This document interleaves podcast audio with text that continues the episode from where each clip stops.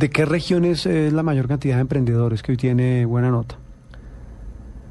En Cali tenemos, eh, en el Quindío tenemos, en Bogotá tenemos, eh, en Cartagena tenemos,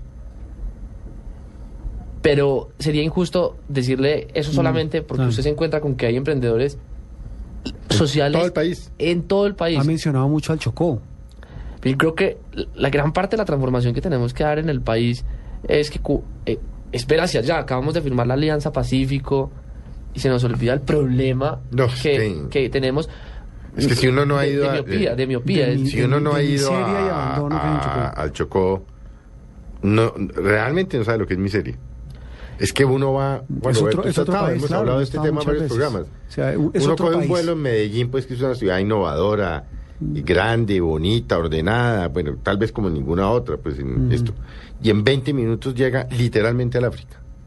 Al África. Es otro mundo. Digamos- a lo que uno ve en televisión, A- al África. al África, Un país olvidado totalmente de sus, de sus des- del Chocó. Lo, lo bueno de eso es que usted ve al África en sentido institucional, es decir, la debilidad de infraestructura, pero usted se encuentra la otra gran paradoja y es la gran riqueza que tiene el Chocó. No, pero- Eh, y ah, estaba hablando con, con- un amigo que se llama José Camilo Córdoba, que es emprendedor de buena nota eh, del Quibdó, y lo que tenemos allá es jóvenes, talentosos, con ganas de hacer, y lo que necesitamos es poner, sin duda, la educación como motor para esa transformación social del país. No, y es que, por ejemplo, en Chocó es que No, es, no, es la educación eh, no tiene acueducto, no tiene alcantarillado, Los difícilmente tienen luz. Se han robado el departamento no una ni dos, sino No hay 500 carreteras. veces. No. O sea, es, es impresionante. Y fíjese que a pesar de eso hay gente trabajando Que también se lo, lo como emprendedores. porque es que usted lo mencionó varias veces, que, que, que encuentra Sí, gente muy gente. valiosa. Mire, ahorita si no estoy mal con, con, la, con la alcaldesa de, de, Ujú. de Quibdó. ¿Zulia Mena? De, de Zulia, un, un- un grupo de gente, voluntarios también, digamos, como en esta filosofía.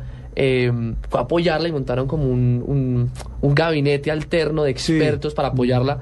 Creo que se están haciendo cosas buenas. Solamente que el centralismo, sin duda, mata la innovación social. La- eso nos mata para que mucha gente que es muy buena, pues también tiene que depender de que allá le manden el, ¿cómo se llama? el Servicio Nacional del Estado Civil, de que le dice Sí, a uno sí, si un funcionario no puede. Eso, a la hora de la verdad, la innovación y el emprendimiento social no se gesta en la punta de decretos, sino de lo que sucede en la misma comunidad. Y si no hay educación, ni herramientas, ni gerencias, eh, no lo vamos a poder hacer. El presidente Kennedy hace muchos años qu- quería apoyar a Centroamérica y se inventó una escuela de negocios que se llamó el INCAE Sí. y la montó y la montó en la filosofía de cómo llevar conocimiento en ese momento, digamos, en, en- en esa filosofía.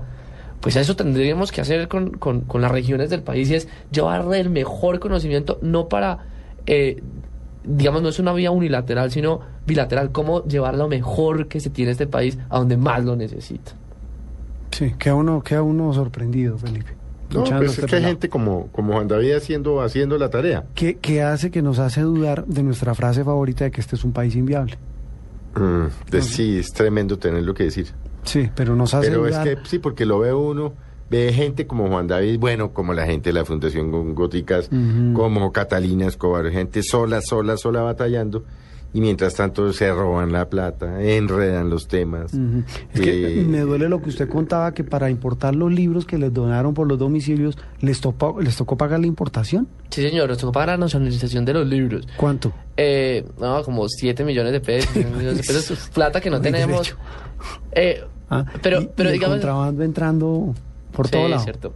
Ah, Y un país inundado de contrabando. sí, sí, sí, eso sí. Lo- lo- Entran hasta máquinas más grandes que este edificio. Sí, increíble. Y nadie un- se da bueno, cuenta. Pero bueno, no es un domingo para acabar pesimista. Vamos a repetir rápidamente. Sí. Vamos a votar por, uh, por Juan. David.